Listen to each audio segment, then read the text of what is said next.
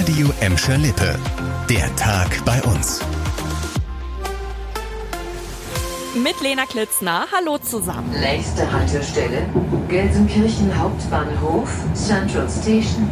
Ausstieg links. Nur heute nicht, denn ihr konntet ja gar nicht erst einsteigen. Nicht in die Straßenbahn, nicht in den Zug, ja nicht mal in den Bus. Wegen des Megabahnstreiks der Gewerkschaften Verdi und EVG geht im öffentlichen Nahverkehr nämlich schon den ganzen Tag nichts mehr. Festische und Bogestra haben den Betrieb bei uns komplett eingestellt und das auch noch mindestens bis um 0 Uhr.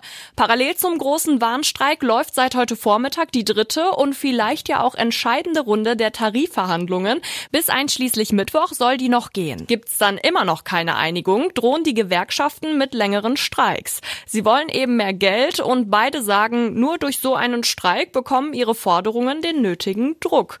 Wobei der Warnstreik heute dann ja doch nicht, wie eigentlich vom ADAC vermutet, für proppenvolle Straßen und ein riesiges Verkehrschaos auf den Autobahnen gesorgt hat. Staus gab's kaum, es lief also alles ziemlich entspannt. Könnte vielleicht daran liegen, dass viele von euch heute einfach direkt im Homeoffice geblieben sind oder sich das Fahrrad geschnappt haben. Anders sieht's bei vielen Eltern von Grundschülerinnen und Schülern aus. Die setzen immer aufs Auto und kutschieren ihre Kinder direkt bis vor die Schule. Also die sogenannten Elterntaxis. Das sorgt an vielen Schulen bei uns immer wieder für ein riesiges Verkehrschaos. Die Mehrfeldschule in Gelsenkirchen-Hassel, die will das Problem jetzt in den Griff kriegen und das mit einer ganz besonderen Aktion. Die Kinder aus der dritten und vierten Klasse haben heute den ganzen Morgen Eltern in ihren Autos vor der Schule angehalten. Da ist es nämlich ziemlich eng und warum warum das richtig gefährlich werden kann, das haben Ben und Polizist Thomas Wilger einer Autofahrerin dann erklärt. Die Kinder sind manchmal so und rennen einfach über die Straße und die können nicht so schnell sehen. Und Sie wissen ja, ja dass hier vorne auch, dort hinten, die Baustelle ist. Die Baustelle ist. Der Ben hat recht. Ja, und dann obendrauf gab es noch eine Empfehlung für die Eltern, wo sie ihre Kinder am besten rauslassen können, ohne für ein riesiges Chaos vor der Schule zu sorgen. Generell soll mit der Aktion auch erreicht werden, dass mehr Kinder mit dem Fahrrad oder einfach zu Fuß zur Schule kommen.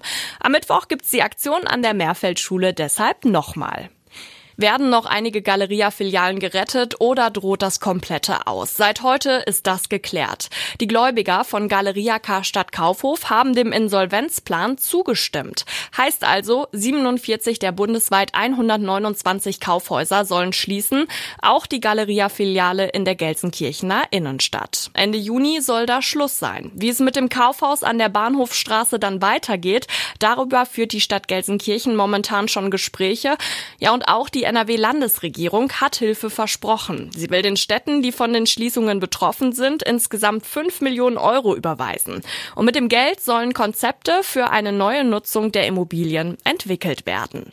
Das war der Tag bei uns im Radio und als Podcast. Aktuelle Nachrichten aus Gladbeck, Bottrop und Gelsenkirchen findet ihr jederzeit auf radioemschalippe.de und in unserer App.